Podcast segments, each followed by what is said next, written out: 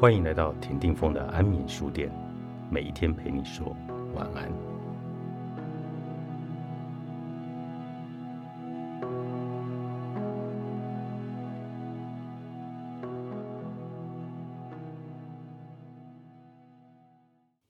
在孤独的时间里，要将自己视为最优秀的。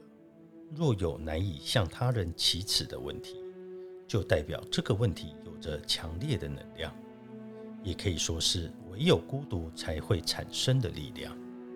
一般来说，与他人说话时，会在不知不觉中产生比较，例如朋友、前辈都很有学问，反观自己等等，可能就会因此遭受不必要的刺激。诸如此类的情绪越多，自信就会在出社会后渐渐消失。与人比较时，我们可以说是客观的看待自己，但同时也代表自我肯定的能力变得薄弱。有时不妨彻底远离这种比较心态，以囤积自我肯定的能力。要以现在的付出是有意义的，绝对不会错来自我勉励，让自己成为能共同征战的朋友。当自己成为自己的战友时，力量绝对会大为增强。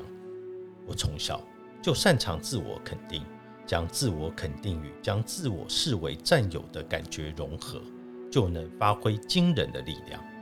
当然，我也认同客观的自我分析很重要。不过，自我肯定绝对比客观看自己会更有力量。寂寞时，人就容易丧失自信，所以快速自我肯定的方法就是认定自己是最棒的。当事情不顺利时，人就会感到好像只有自己孤身一人作战。此时，为了能够让自己成为自己最坚强的后盾，就必须预先加以训练。举例来说，艺术家冈本太郎也曾经经历过这类时期。冈本太郎因为双亲的关系，青少年时期是在巴黎度过的。拥有这般幸运的同时，因为父母亲都是知名艺术家，所以自己也要长保水准的悲苦宿命，这已经是他烦恼的元凶。然而，冈本太郎却能以不受仅存形式的限制的艺术为目标。尽管不想创作与他人相像的画作，但是当时只有十几岁的冈本还没有找到自己的艺术方向性，独自走在伸手不见五指的茫茫道路上。其内心的孤寂不难想象，但不安于随手可得的伙伴与现状，这正是冈本的风格。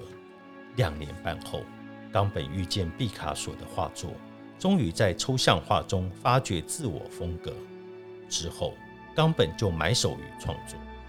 冈本在孤独时期彻底蓄积力量，他将累积的能量用于工作，之后也顺利地步上轨道。尽管创作的灵感发生变化，但基本路线完全不变。我认为他的艺术就是模仿他自己，用模仿形容或许带有语病，应该说规划发展更为恰当。他的每个作品都能够让人一目了然，作品本身都散发着这是冈本太郎的氛围。不成功的艺术家反而会时常变换风格。有时甚至会出现从未有过的画风，没有中心思想的作品就真的成了模仿作品，这是一件相当危险的事。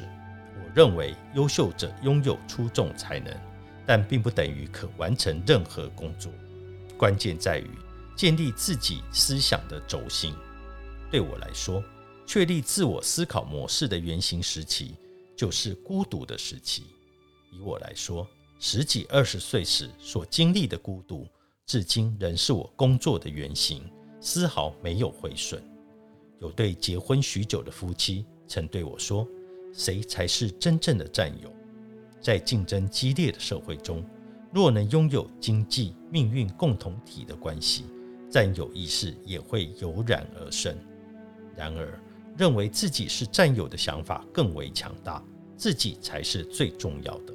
如果没有获得任何人肯定，仍持续孤军奋战，就表示只有自己才知道过去的自己这也是孤独力量的效应。孤独的力量，作者齐藤孝，三彩文化出版。